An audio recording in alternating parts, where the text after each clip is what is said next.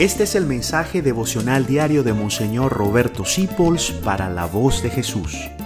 Queremos que la sangre de Cristo no se derrame en vano.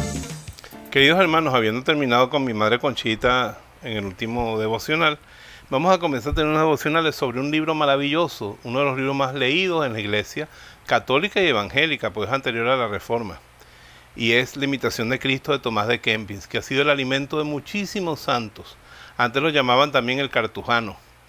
Pero Tomás de Kempis realmente fue un monje canónigo agustino que escribió este libro, que como es antes de la Reforma también lo comentan y lo leen los hermanos separados. Pero también Tomás de Kempis escribió uno sobre la imitación de María y también sobre el Santísimo Sacramento.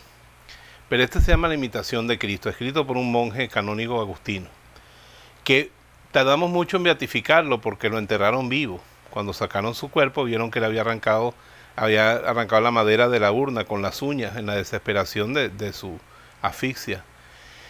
Como no teníamos constancia de su muerte en gracia, en santidad, pues no se pudo beatificar hasta que ahora en los tiempos modernos los papas dijeron, pero si escribió un libro que ha edificado a toda la humanidad, que realmente se dice que para los cristianos y los católicos y muchos hermanos separados, el libro más importante después de la Biblia es la imitación de Cristo.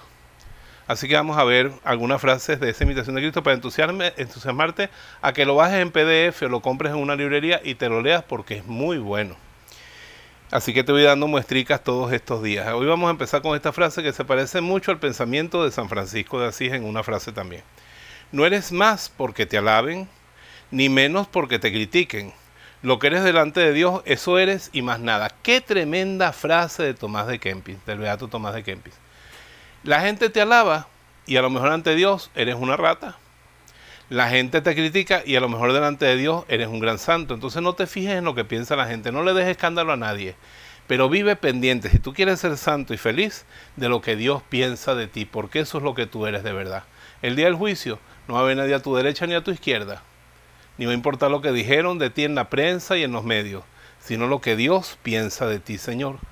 ¿Quién soy yo para ti? Eso soy yo de verdad.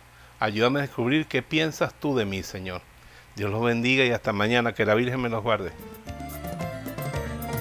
Gracias por dejarnos acompañarte. Descubre más acerca de la voz de Jesús visitando www.lavozdejesús.org.be. Dios te bendiga rica y abundantemente.